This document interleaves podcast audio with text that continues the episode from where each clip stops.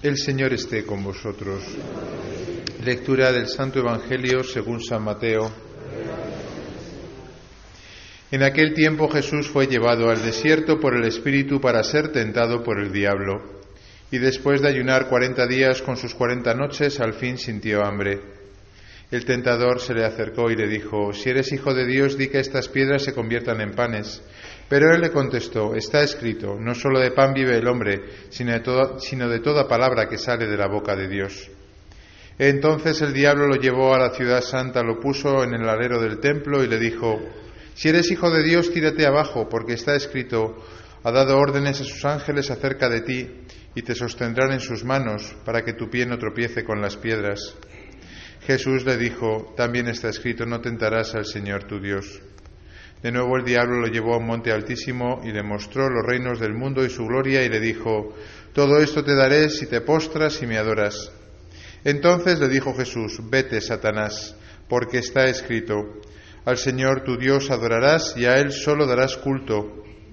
Entonces lo dejó el diablo y he aquí que se acercaron los ángeles y lo servían. Palabra del Señor.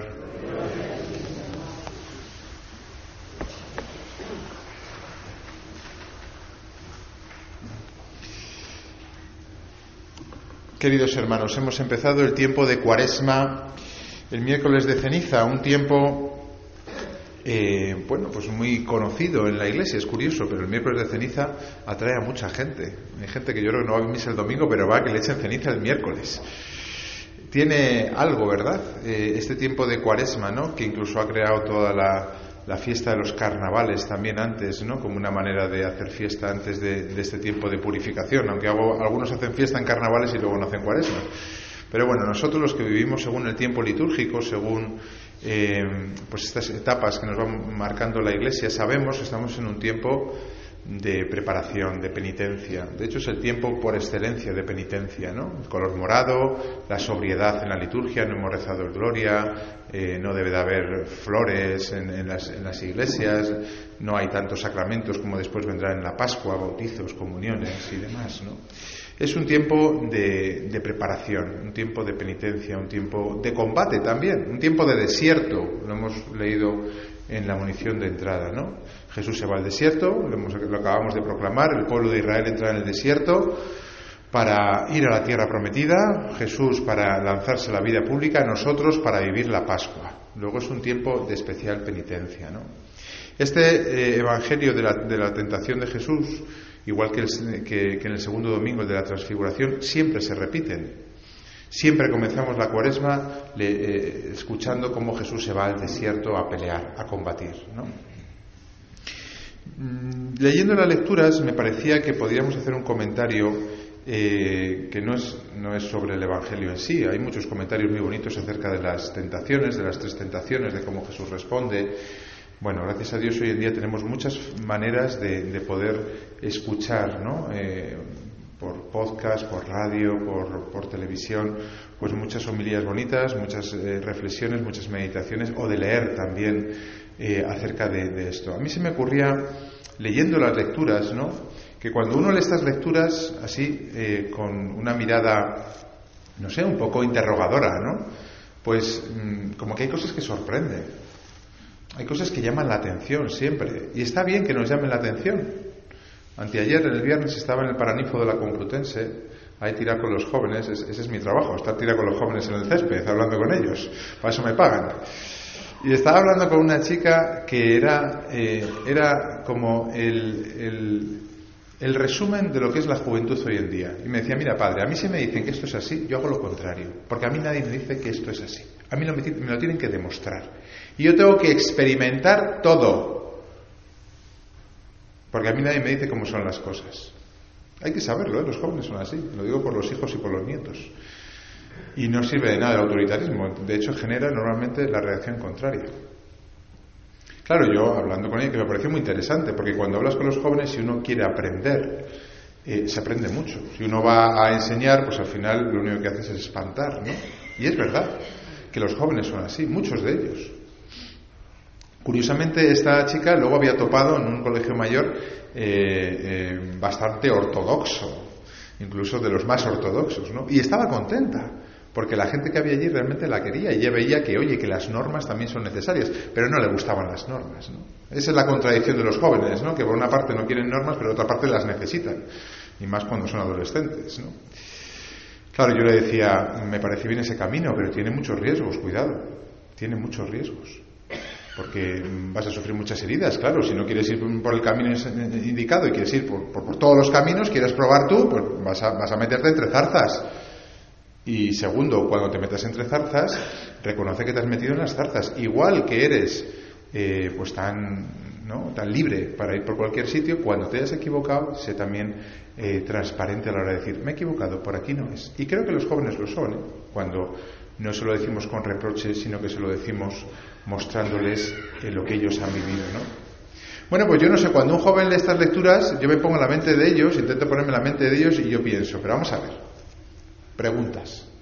¿Qué tiene que ver Adán y Eva conmigo? ¿No se han hecho nunca esa pregunta? ¿A mí qué? Con perdón. Que dos tíos hace no sé cuántos miles de años hayan cogido una manzana, que no había manzana, por cierto, y, se la hayan comido cuando no habían de comérsela. ¿A mí qué? Y si uno piensa un poquito más, ¿no? Y los jóvenes a veces lo hacen, y te dicen, oye, ¿y Jesús? Pero Jesús es tentado, ¿para qué? Pero si Jesús es Dios. ¿Qué es? ¿Una especie de teatrillo que hace? ¿Por qué Jesús es tentado? Pero si no puede pecar Jesús, ni la Virgen ni Jesús pecaron. No puede pecar, ¿para qué es tentado? Decía Chesterton que cuando se entra en la iglesia hay que quitarse el sombrero, pero no la cabeza. Hay que pensar. Es verdad que también luego hay que escuchar, hay que recibir, pero también hay que pensar. ¿Por qué estos textos? Y ya si nos metemos en la carta a los romanos ya todavía es más complicado. Que si uno por todos, que si todos por uno, esto parece los tres mosqueteros. Bueno, vamos a intentar poner un poquito de, de, orden en todas estas cosas, ¿no? Es muy interesante hacerse estas preguntas, ¿no? ¿Por qué Adán y Eva me afectan a mí tan profundamente? ¿Por qué Jesús se va al desierto? ¿Por qué dice San Pablo que uno por todos y todos por uno? Pues por una cosa que en el credo, en el credo corto, en el del símbolo de los apóstoles, rezamos y que no sé si ustedes saben lo que significa, por la comunión de los santos. Si yo les digo que, todo, que, la comunión de los santos responde a esto, ¿ustedes dónde van a buscar? A ver, a ver, despierten. ¿Dónde van a buscar si yo les digo que ¿Qué es la comunión de los santos? Y ustedes quieren saber qué es la comunión de los santos. Me dirán en Google, ya sí, en Google buscamos todos.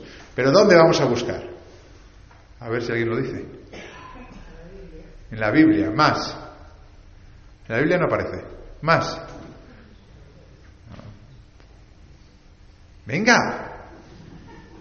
Me, voy a deprimir después de tantas humillas que llevo aquí.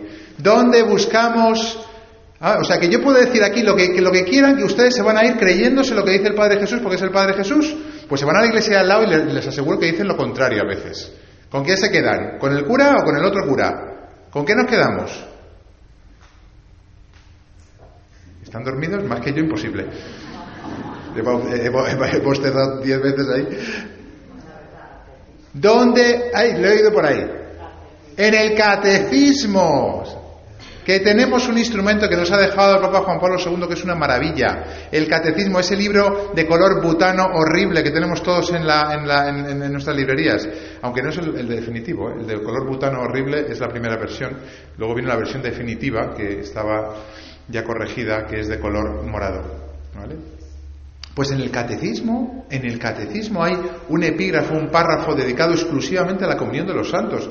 Miren, esto es muy importante, y se lo digo en serio ahora. Porque un sacerdote les puede decir una cosa y otro sacerdote lo contrario.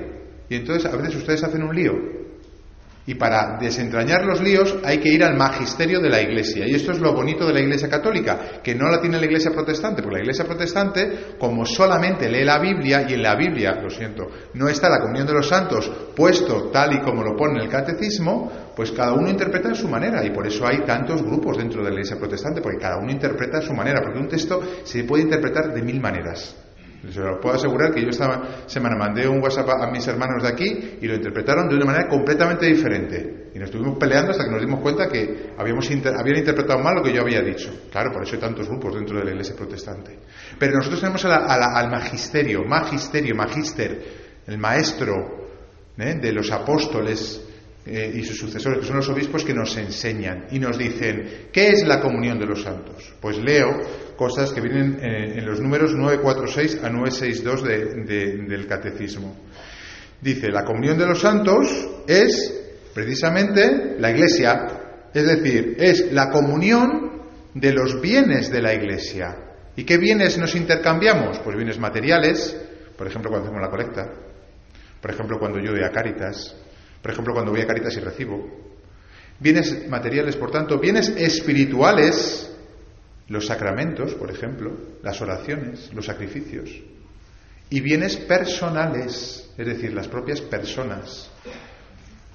Esto es importante y me parece que está detrás de todas estas lecturas. Entender bien lo que es la comunión de los santos. Hay eh, una primera una primera parte, por decirlo así, de la comunión de los santos, que es la comunión de las cosas santas, de los bienes espirituales. ¿No?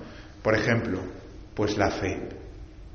¿Cómo se, se, comulga en la fe? Pues los padres, por ejemplo, que enseñan a sus hijos la fe y rezan con ellos, ¿no?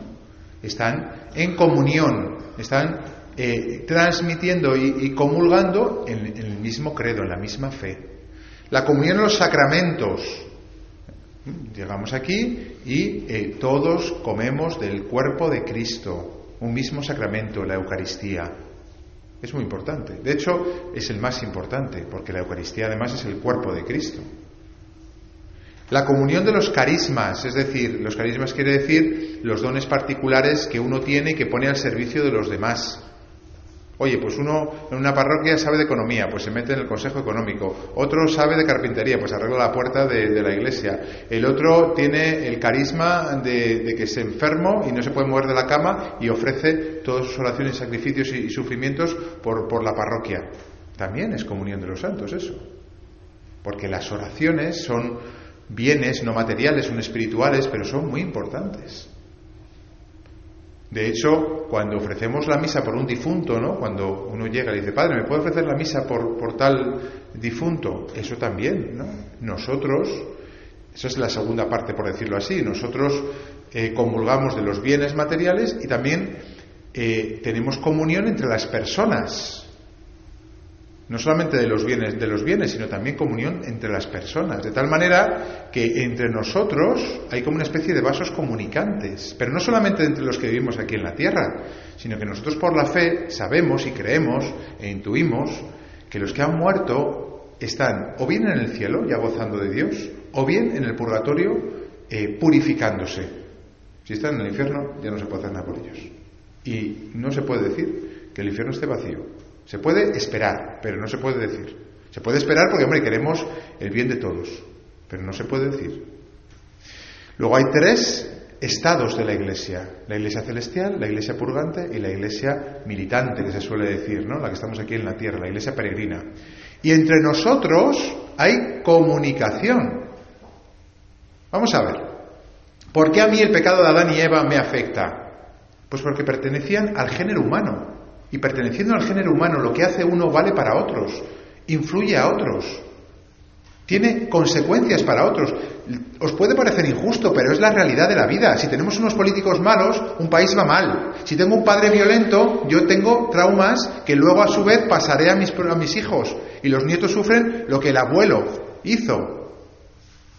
Si una persona en un lugar se dedica a desvivirse por los demás, todos los demás gozan y, se, y, se, y se, se, benefician del bien que hace esa persona. Luego es lógico pensar que el bien de uno repercute a todos y el mal de uno repercute a todos. Y no solo a nivel material, que eso es como muy evidente, ¿no? A nivel espiritual también. Y esto es muy importante. Por eso el pecado de Adán y Eva marcó a toda la humanidad a partir de entonces, porque eh, eh, por el pecado de ellos entró el pecado en el mundo. Pero, y eso es el significado de la segunda lectura, hay algo más bonito todavía, porque esta comunión de los santos puede ser en negativo, como Adán y Eva, o en positivo, como Jesús. Y la muerte de uno solo, Jesús, por obediencia y por amor, salvó a toda la humanidad. ¿Por qué decimos Jesús no salvó? ¿Qué significa que uno salva a todos? Pues lo mismo. Si Adán y Eva lo que hicieron fue abrir la puerta del pecado y bien que se metió, Jesucristo abrió la puerta de la salvación para aquel que quiera entrar. Por eso dice San Pablo, y a lo mejor lo entendemos un poquito más. Si por un solo delito, el de Adán y Eva, resultó condena para todos, así también por un solo acto de justicia resultó justificación y vida para todos. Y lo mismo, si por la desobediencia de un solo hombre todos fuimos constituidos pecadores, así también por la obediencia de uno solo todos serán constituidos justos. Luego, la comunión de los santos nos habla de la importancia de uno solo, de ti y de lo que tú hagas. A veces comenzamos la cuaresma y es como, uff, Cuaresma, tengo que hacer oración, tengo que hacer limosna, tengo que hacer penitencia, tengo que hacer ayuno, tengo que ponerme las pilas. ¡Oh, madre mía! Si es que es imposible, ¿yo cuántos años llevo? Si es que esto no puedo, si es que ¿para qué? Y te desanimas, sinceramente. Y además, 40 días, si fuese una semanita, pues se pasa rápido, pero 40 días de penitencia. Y uno se desanima. Yo creo que esta idea de la comunión de los santos ayuda mucho y puede servirnos para comenzar la cuaresma. Lo que yo haga tiene efectos que van mucho más allá de lo que yo puedo imaginar.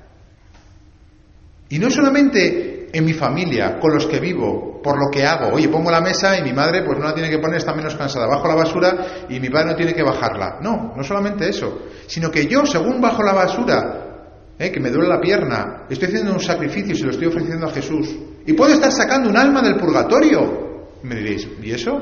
Pues esa es la comunión de los santos. Y esto hay gente que lo vive muy conscientemente.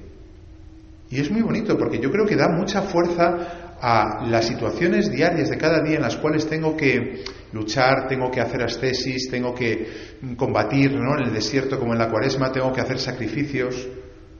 O sea, cada acto que yo hago, cada pensamiento, cada palabra tiene valor de eternidad, una trascendencia que no podemos llegar a imaginar. Un papa que habló precisamente de esto, sobre el cuerpo, dice que la iglesia es como un cuerpo, ¿no? Y unos miembros afectan a otros, ¿no? Si te duele la uña del, dedo gordo del pie derecho, estás a veces con malestar en, todo el cuerpo, porque te duele la uña de ahí abajo. Esto es lo mismo.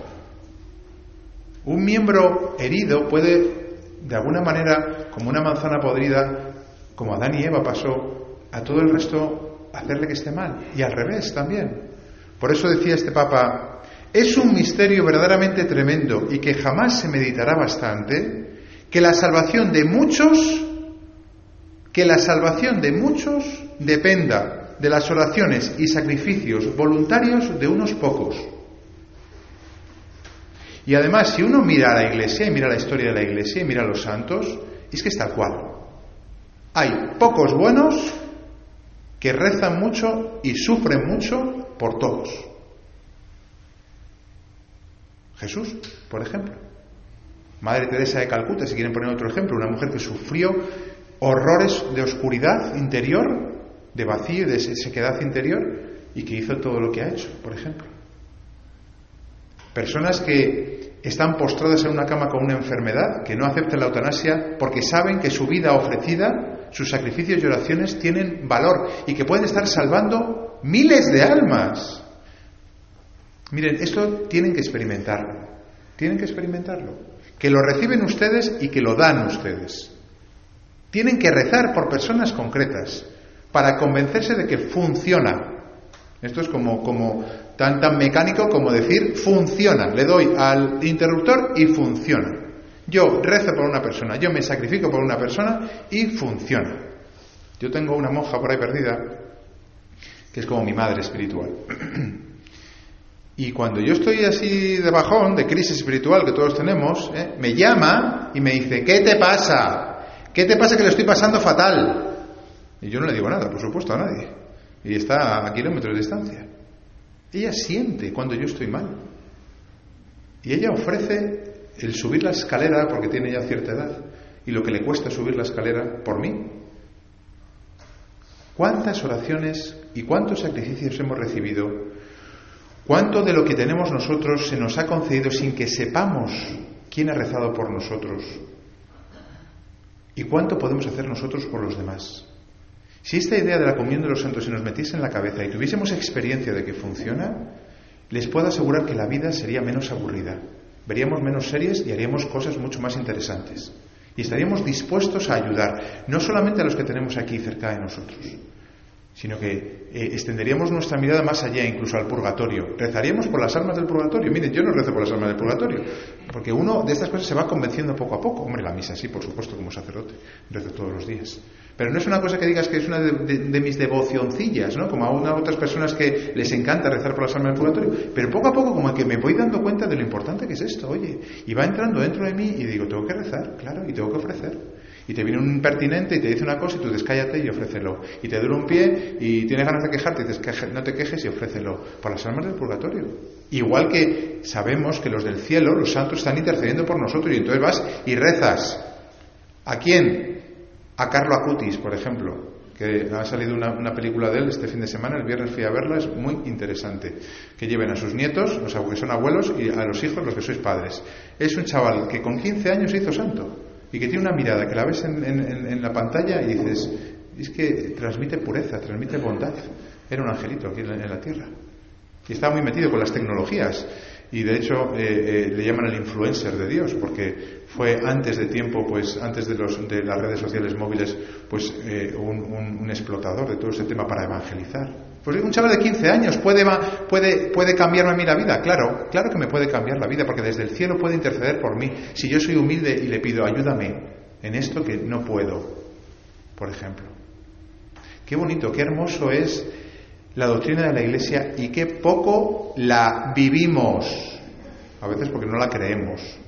Por eso hay que experimentarla y cuando la experimentamos en nuestra vida, entonces creemos más firmemente y se reafirma nuestra fe y te das cuenta del tesoro que tenemos dentro de nosotros. Termino. ¿Por qué Jesús se fue al desierto? Pues Jesús se fue al desierto para enseñarnos cómo luchar, para enseñarnos cómo responder al diablo, para que no nos escandalicemos de que en cuaresma lo pasemos mal, tengamos pruebas, vengan dificultades. Porque Él lo hizo para que mis hijos el día de mañana sepa que tienen que combatir, que tienen que meterse en el desierto. Yo voy el primero, Jesús siempre va el primero. Y les enseño cómo tienen que responder. Porque eh, lo que Jesús hace vale para todos. Y es mucho más incluso que un ejemplo, una enseñanza, sino que Él también quiso sufrir de alguna manera. No sabemos muy bien cómo, porque es difícil meterse dentro de la mente de Jesús. También sufrió la, tentación y la rechazó y nos enseñó a nosotros a rechazarla. Qué hermoso, ¿no? Que tengamos delante de nosotros una inmensidad de santos encabezados por Jesucristo que eh, a nosotros nos ayudan. Y qué bonito que nosotros también podamos hacer lo mismo con los que están alrededor nuestro y con los que vienen detrás. Que nos gocemos y que nos cojamos ánimo y fuerza en esta idea de la comunión de los santos para esta cuaresma que se inicia ahora y que quiere Dios sacar de nosotros sus mejores frutos.